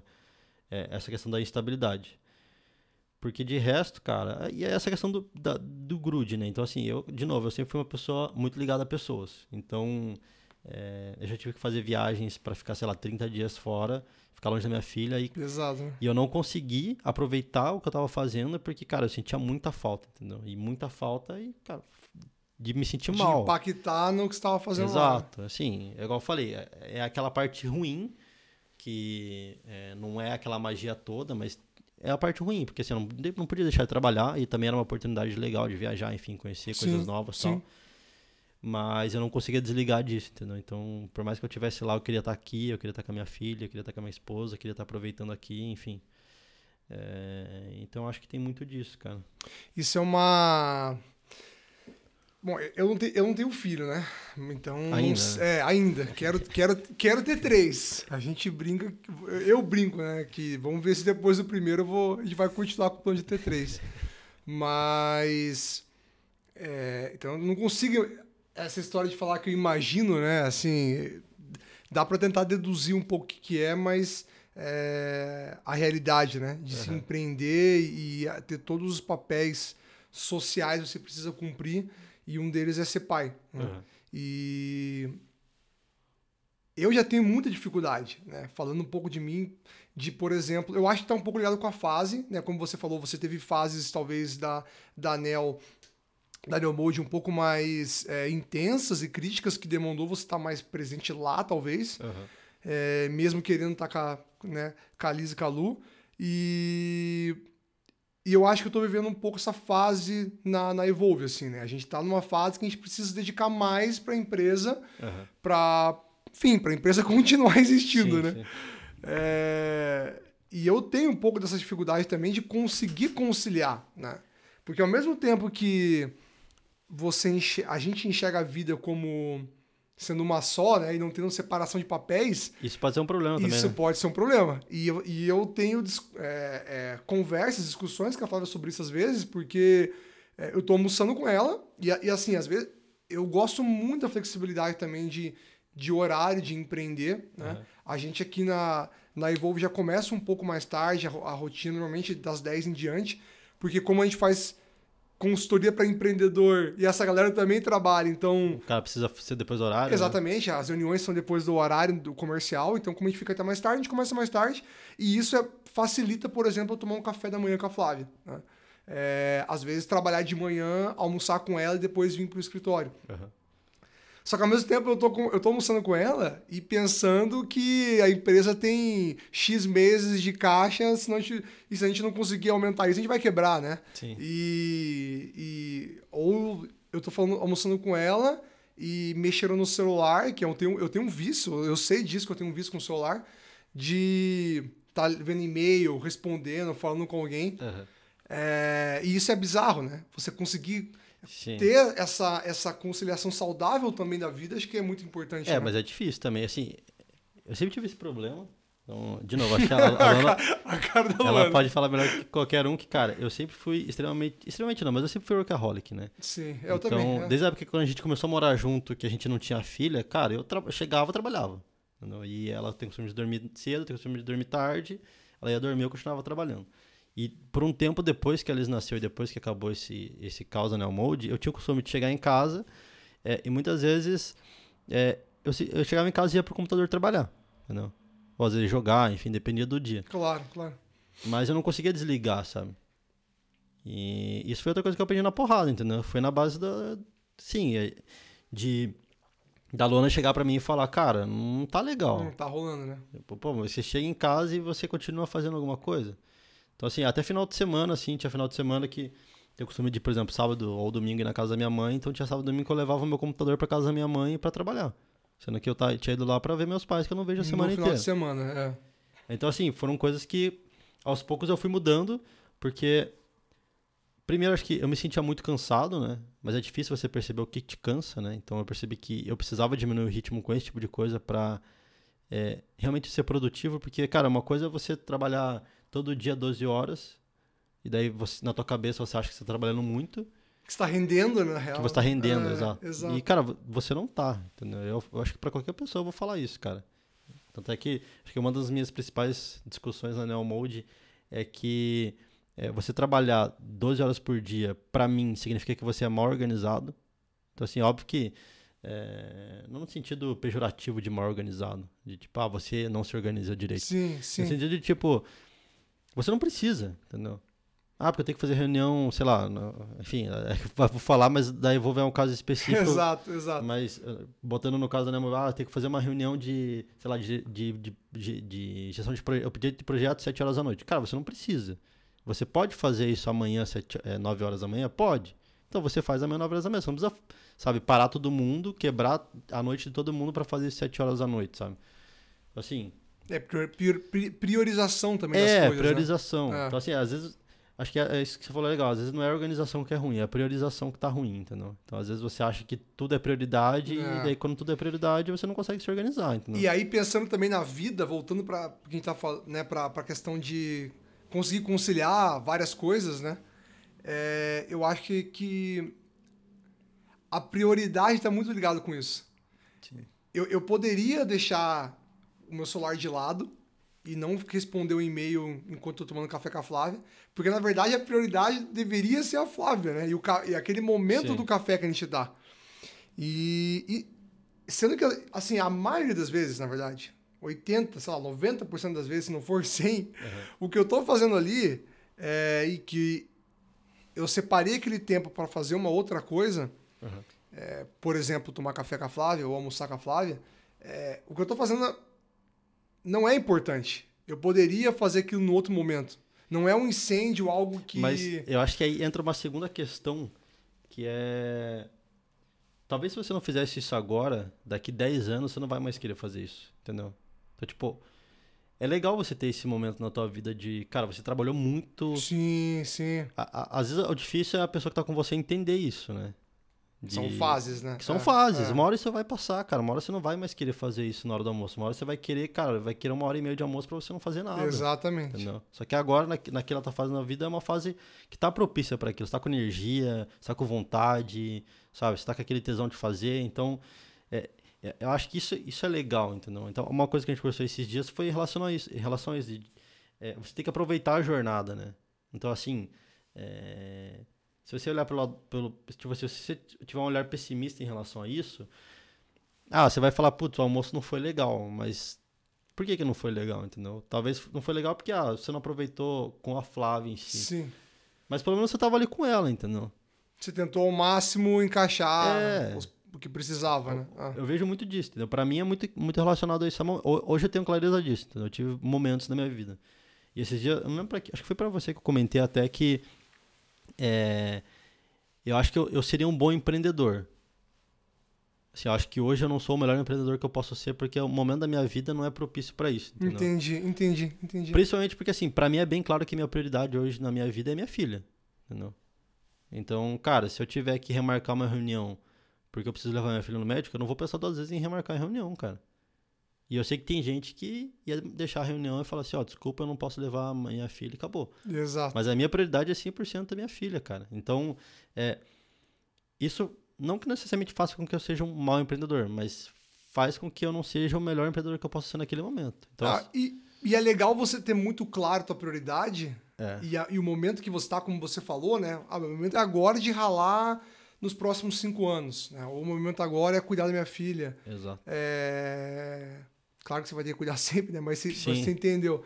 Porque eu acho que tendo isso claro, facilita, como você falou, você aceitar o que está acontecendo. Exato. Porque também, assim, não adianta você querer fazer tudo, achar que tudo é prioridade, É, e aí, nesses momentos de eu preciso can- deixar, cancelar uma reunião para priorizar minha filha, que é minha prioridade, Uhum. né? se você não tem isso claro, você também fica puto, né? exato. Você acaba é, se achando um merda porque você cancelou a reunião. Exato. né? E, e- e a gente já conversou também várias vezes sobre isso, mas é, ter a sua a tua prioridade e o momento de vida que você está bem alinhado com as pessoas que vivem perto de você é muito importante. Então, essa, é, pra mim, essa é a parte mais difícil, cara. É as, é as pessoas entenderem o teu momento de vida.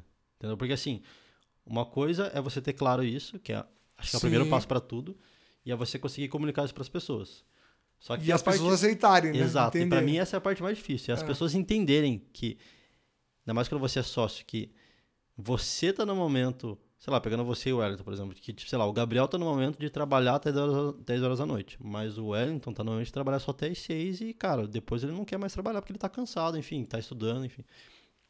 E você, e você olhar, as pessoas se olharem sem ter aquele de tipo, putz, cara, mas eu tô trabalhando até as 10, esse cara não tá, filha da puta, ele devia estar trabalhando até as 10 igual eu. Sim, Só sim. que, cara, ele não precisa, entendeu? Exato. Tipo, então, é, para mim o mais difícil sempre foi as pessoas entenderem que as pessoas têm momentos diferentes, entendeu? As pessoas querem coisas diferentes, têm, enfim, ambições Maturidade, diferentes, dif- maturidade diferente, Ah, é, sonhos diferentes, desejos diferentes, ambições diferentes, visões de empresa diferentes, enfim.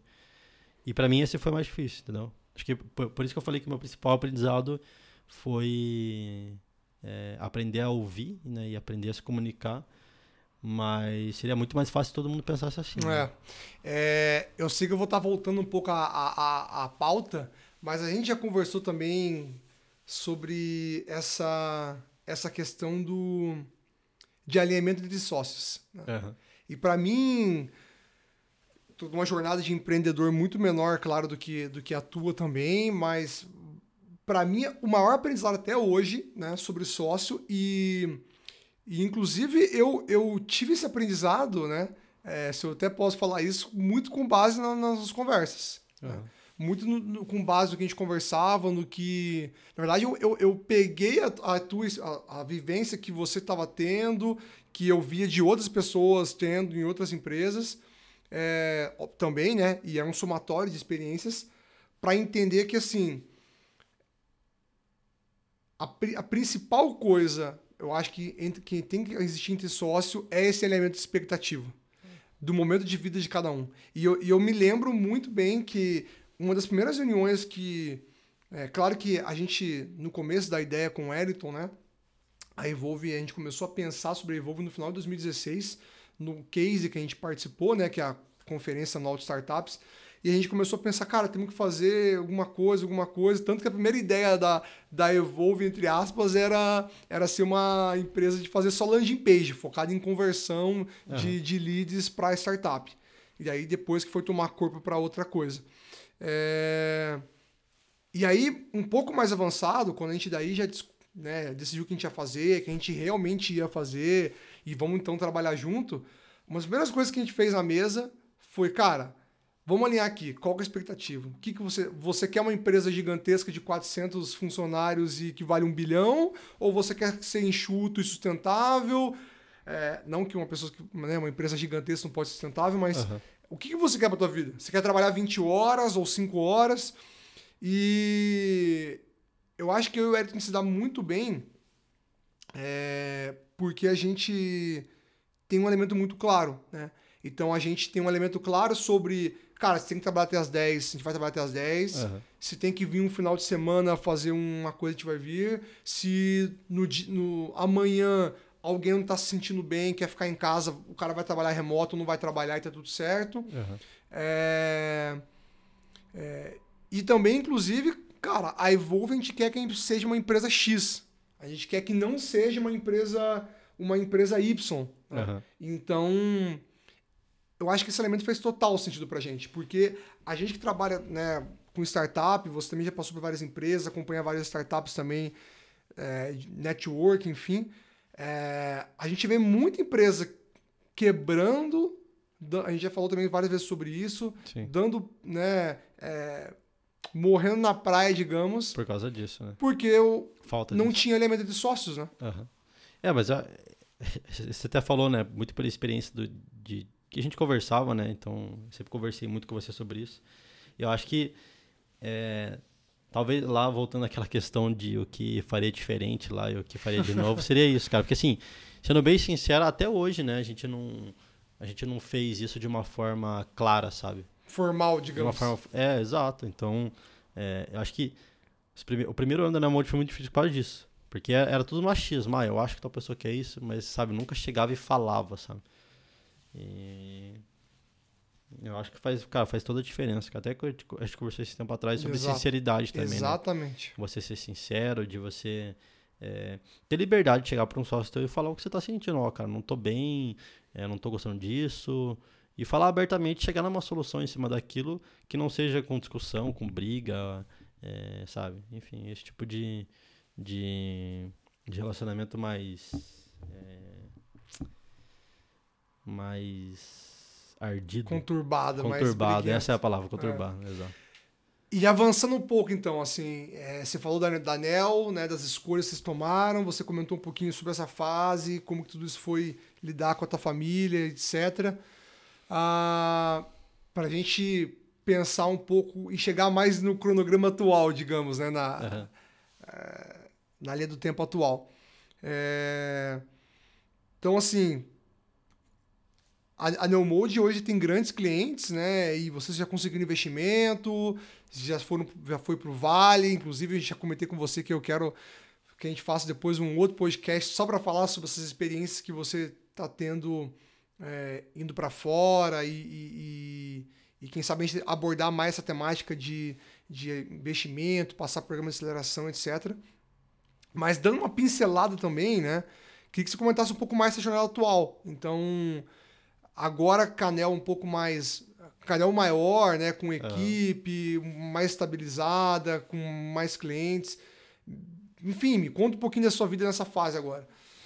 Então, acho que faz uns. uns um ano e meio mais ou menos que eu tive essa essa não não vou dizer que é uma clareza porque assim não é uma coisa que eu tenho total certeza mas eu comecei a, a ir mais para esse caminho de Cara, eu realmente não quero. É, não quero que a minha principal função seja desenvolver alguma coisa, entendeu? Eu acho que eu tenho capacidade para fazer coisas mais impactantes do meu ponto de vista. Então eu comecei a me importar principalmente mais e estudar mais sobre é, relacionamento, né? De como que você lida com pessoas, questão de você é, liderar pessoas e como que você faz para liderar direito, sabe? E dar direcionamento, dar liberdade para as pessoas. É, então faz mais ou menos um ano e meio que eu tento mudar. Eu, eu tenho mudado mais essa chave para ser menos desenvolvedor e um pouco mais. É, não vou falar negócios, mas enfim, um pouco mais gestão, vamos dizer assim. Legal. E essa, essa chave mudou muito porque quando a gente teve a oportunidade de ir pro Vale, é, eu tive que começar a fazer pitch e eu gostei de fazer pitch, entendeu? Era, é, então eu sempre fui um cara que funcionou bem sob pressão, a pressão sempre me ajudou a, a fazer as coisas melhor, assim. Sim, sim. Então, sei lá, no Vale lá, foi legal que assim, no, prim, no, no, primeiro pitch que a gente fez, que foram para uns caras que participavam do Shark Tank, lá, alguma coisa assim, é, eu lembro que quando eu, quando eu estava apresentando para os caras, é, para as startups, que a gente estava em mais startups, quando, a gente tava, quando eu estava apresentando para eles, eu estava indo muito mal. Cara, eu gaguejava, não conseguia, daí me perdia, tinha que olhar pro slide e tal, me perdia. E daí quando chegou na hora de apresentar pros caras, é, eu fui o melhor, entendeu? Os caras falaram que, pô, você apresentou super bem, você não sei o quê, lá, lá. Falaram uma coisinha outra sobre tomar cuidado, porque o pitch era em inglês, né? Uhum, então, assim, claro. como eu não sou, não sou fluente em inglês, então eles tomaram, tomaram, falaram pra tomar cuidado com umas palavras, velocidade que você fala e tal. Então a pessoa sempre teve essa, essa, é, essa relação boa comigo. Então, quando eu fui para lá, eu peguei gosto. Eu falei, cara, é, não necessariamente fazer pitch, né? Mas você aprende outras coisas, né? Então você aprende a, a, é, a se comunicar melhor, é, a ouvir melhor, a entender a necessidade das pessoas, a ver como, principalmente o modelo americano é, de startup é muito diferente, mas acho que tem uma base cultural em volta disso que faz ela ser Uhum, diferente, né? Que sim. ajuda ela a melhorar. Então essa experiência que eu tive lá fez eu, eu querer ir mais para esse lado. E principalmente, acho que uma questão pessoal que eu acho que é, eu, eu cheguei no meu limite como. Não no meu limite, mas eu cheguei na, na- na- no meu máximo como desenvolvedor, assim. Então, eu não, acho que eu não quero passar disso. Então, assim, hoje eu consigo fazer é, qualquer coisa que não seja extremamente complexa de desenvolvimento. Então, consigo estudar novas tecnologias, eu consigo aprender novas coisas, mas o lado realmente que eu acho que é, é, é ir para esse lado. Então, teve, teve essa experiência no Vale, é, que foi proporcionado porque a gente foi acelerado pela, pela Visa. Legal. É, e daí, junto com isso, também veio, veio esse, esse crescimento da, da Neomode, né? E, e esse crescimento, de novo, tra- traz todas as coisas que a gente teve lá no começo de gestão, de contratar pessoas, de falta de braço, de falta de dinheiro. é, traz um elemento novo que é o investimento, Sim. que é uma outra expectativa que você tem que lidar, né? Então, além de você lidar com a expectativa das pessoas que estão trabalhando junto com você, você tem que lidar com a expectativa do investidor. Então, Uma mais sócio, né? arrumar mais sócio, você tem que. A gente tinha. Ano passado. Ano, ano passado e ano retrasado, a gente tinha reun- reuniões mensais de conselho que a gente tinha que ir lá apresentar resultado. E é difícil porque. Depende muito do investidor, mas a maioria dos investidores eles não estão no dia a dia. E você chega lá para apresentar o resultado, o cara vai criticar um resultado, mas aquilo dói em você porque você está no dia a dia, você sabe porque aquilo aconteceu, e muitas vezes o cara fala alguma coisa porque ele- é o dinheiro dele que está ali, mas você sabe que aquilo não é verdade, O cara sabe? não conhece a operação, né? É, ele não conhece a operação, então. É... Sim, isso é outra coisa também que gera uma carga é, muito grande, porque eu já, eu já ia para lá sabendo que eu ia apresentar uma coisa que muitas vezes não estava boa, no sentido de, ah, tem projeto atrasado e tal, mas eu sabia porque estava atrasado, eu sabia que era normal estar atrasado, mas para eles não interessava se estava atrasado ou não, eles queriam dinhe querem dinheiro, né, querem ver a empresa crescendo e tal. Resultado, né? Querem ver resultado, exato. E. E eu acho que é isso, cara. Então, assim, o, o momento que a gente tá hoje é um momento que cada vez eu tô, tô me, me desprendendo cada vez mais dessa questão de desenvolvimento. Então, até por uma questão minha, eu tento me envolver menos é, por questões. É, acho que estratégicas ainda hoje eu não consigo me desprender totalmente de desenvolvimento, então ainda tenho que fazer muita coisa, dar auxílio para muita coisa. Mas os meus planos aí para os próximos é, dois anos é sair totalmente dessa área de. Não sair, né?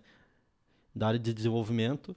Continuar sendo um cara de tecnologia, mas muito mais voltado para desenvolvimento de pessoas, desenvolvimento de, ne- de, de novas tecnologias, é, Menos, talvez, mão no é, código, assim, digamos. Sim, me, menos mão na massa no sentido de desenvolvimento. Uhum. Eu, ainda, uhum. ainda gosto. Inclusive, hoje eu li um artigo no LinkedIn que fala sobre, é, sobre a coisa de C-level não colocar mão, mão na massa. Certo. E, e eu acho que se eu chegar num ponto de eu não estar tá mais colocando a mão na massa, eu acho que eu vou perder muito propósito e, cara, eu vou, ou eu vou querer sair, ou eu vou querer fazer alguma coisa que me volte a ter aquela mão na massa. Entendi, entendi. Só que hoje é, é aquele negócio que a gente falou de novo de momento. Então, assim, o meu momento de vida hoje, eu acho que eu não, eu não consigo dar meu 100% como desenvolvedor, entendeu? Minha cabeça está em outras coisas, eu quero pensar em outras coisas, principalmente porque eu acho que eu posso é, oferecer mais é, em gestão, ajudando pessoas, é, enfim, é, realmente é, seguindo aquela questão de, de, tentar ser um líder, que é uma coisa que eu sempre quis ser.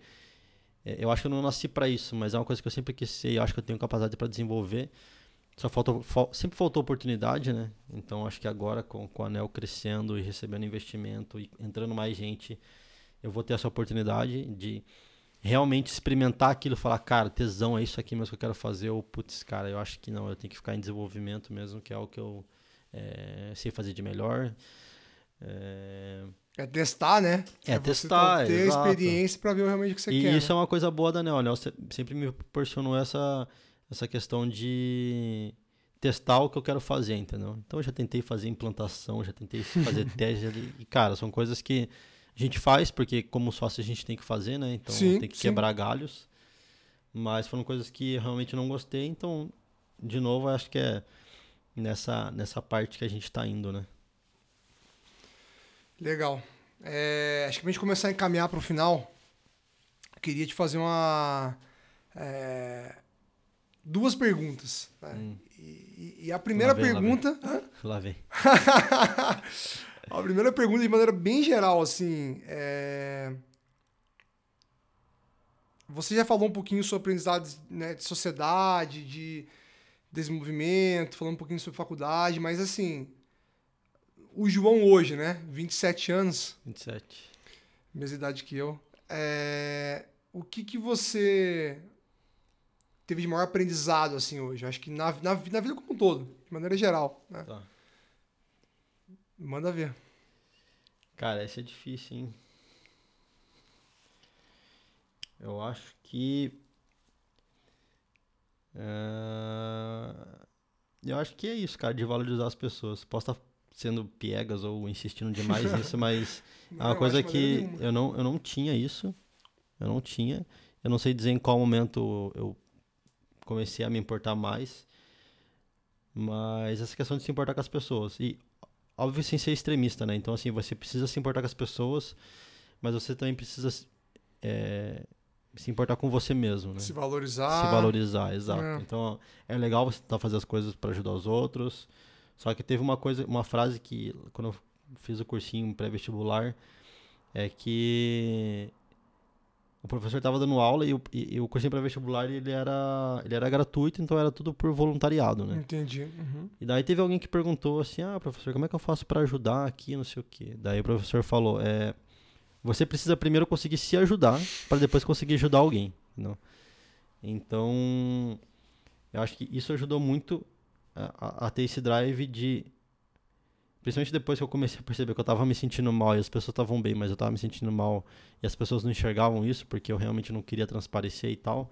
Foi isso, entendeu? Então, assim, você precisa ajudar os outros, com certeza, você precisa ser um bom líder e tal, mas você antes precisa é, se valorizar, se enxergar como pessoa, saber o que você quer, o que você não quer, o teu momento de vida, enfim. Então acho que o maior aprendizado que eu tive, é, independente de, de, de, todos os tropeços que eu tive na vida, é que as pessoas, cara, é, independente de onde você tá, de onde você quer chegar, você precisa, sabe? Aí isso pode puxar outras coisas como, sei lá, networking, sim, negócios, sim, mas eu acho que sim. a base de tudo e o que meu maior aprendizado foi essa questão de, de pessoas, cara, valorizar sempre as pessoas. É... Para complementar o que você falou, eu aprendi um negócio com a Flávia muito. Não sei se acho que eu não comentei isso com você, por sinal. Hum. Eu aprendi um negócio com a Flávia bem legal. É... Porque você sabe que a gente tem uma, uma, uma, Tanto eu quanto a Flávia, a gente tem uma base familiar e histórica, digamos, é, na, na, de família cristã, né? igreja uhum. evangélica, etc. E muito se fala sobre você amar o próximo, né? Aham. E uma coisa que a- eu, eu vi isso da Flávia, né? Acho que não foi, a só ela, não foi ela que inventou isso, mas a primeira pessoa que eu vi que eu vi isso foi dela, né? Que a igreja fala muito sobre você amar o teu próximo, mas não mas não ensina você a amar você primeiro. Aham. E, e eu acho que isso está totalmente ligado com o que você falou. A partir do momento que você não consegue se aceitar, se valorizar, é, você se ajudar, fica im- impossível praticamente você querer dar outros, algo né? pro próximo, né? Sim. Então, cara, muito legal. Eu acho que é um. Isso não é nada, como você falou, pie- piegas. Pegas, é. Eu acho que é um negócio bem é, bem interessante, né? Que dá para destrinchar para várias coisas, mas é bem interessante. E acho que é isso, João. Assim, cara, queria agradecer muito pelo esse por esse tempo, agradecer também a Lu que teve a paciência de ficar ouvindo a gente falar é, esse monte de, de, de coisa e asneira aqui até agora. Tá super tarde, por sinal. Mas eu tô bem feliz, de verdade. Eu também. Foi, Tu- foi, cara, foi sensacional. É, Acho que, é, assim, foi, foi no no- legal no sentido de contar a experiência, mas foi no legal de, foi legal no sentido também de, é, às vezes você precisa falar, você precisa se ouvir pra você perceber algumas coisas, entendeu? Então É. eu aqui falando algumas coisas, cara, já veio ideia, já veio sentimentos, já veio coisas é, tipo, legais aqui que foi, foi importante, cara. Não, Então eu foi- fiquei bem feliz também, porque era como você falou no começo, né? Era um projeto que, a gente, que já compartilhei com você várias vezes Sim. que eu queria fazer. E demorou, por sinal, né? Acho que faltou mais mão, mão na massa, né? Ah, o importante é que saiu, né? Mas saiu. É, vamos, vamos ver se vai pro ar agora, né? Pra sair. Mas é isso, cara. Eu também fiquei bem feliz, me, me emocionei até em algumas. Sem, sem ser eu meio. também, eu também. Sem ser meio. é, se romantizar demais na situação, mas eu fiquei é, emocionado, porque a gente, já- a gente já conversa. A gente se conhece desde 2015, né? Sim. Quase, quase quatro anos aí. Mas eu acho que a gente já conversou várias coisas que a gente conversou aqui hoje em outros momentos, mas acho que foi diferente. Foi, foi a gente abordou diferente. algumas coisas que a gente nunca tinha falado e também foi uma conversa diferente. Só tenho a agradecer mais uma vez. E já fico o convite para o próximo para a gente falar de experiências mais específicas certeza, aí sobre anel, sobre empreendedorismo e startup, que você sabe que É, acho que assim, agradecendo também, né? É, o convite, cara, foi super legal pela independente da demora, acho que foi, cara, foi uma, para mim tá sendo uma experiência muito muito legal. É, eu acho que eu também tenho bastante coisa para compartilhar, então, ótimo, ótimo. é, princi- principalmente em relação a essas viagens aí pro, os Estados Unidos, que elas foram com foco muito nesse negócio de startup e tal. Uhum. Então eu tenho, é, acho que eu tenho material humano na, na minha mente, na minha dúvida. cabeça, Algum- bem pouca coisa escrita, mas eu tenho bastante coisa para compartilhar, então quando surgir uma próxima oportunidade, com certeza pode contar Sim. comigo e cara, isso aí, muito bom e agora E aliás, já fica aí o. o qual que é a palavra? O, a deixa. já fica, não é a deixa, mas já fica a propaganda que, inclusive, você compartilhou duas experiências tuas no, no teu. Sim. numa rede tua, né?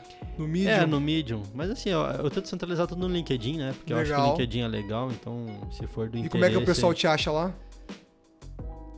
João, Eu acho que é joão.souza. legal. Se não for também, eu, eu coloco eu coloco teu link no, É, dá pra no, colocar o link, site. Eu coloco teu link no site, é verdade. É. Tinha esquecido dessa tecnologia. É, mas o, o mundo é um ovo, né? Daqui a pouco a galera esbarra aí, né? Legal, é isso então, cara. Vamos encerrar por aqui. Mais uma vez, obrigado pessoal que tá ouvindo também. E eu tenho certeza que o João também compartilha disso. A gente espera que tenha agregado pelo menos alguma coisinha e mudado aí a vida de vocês, porque na prática é esse o objetivo. É, e se, e se surgirem dúvidas, críticas, é, sei lá, sugestões, qualquer coisa que é, eu como pessoa, João, como experiência, sei lá, como alguma coisa, alguma dica profissional também, a gente tá aí pra isso, né? Que bom, porta Aí, aberta. né, porta aberta, com certeza, sempre. E essa conversa continua em outros meios de tecnologia. Isso aí. Legal. Valeu, João. É isso aí, cara. Valeu, pessoal. Valeu, Gabriel.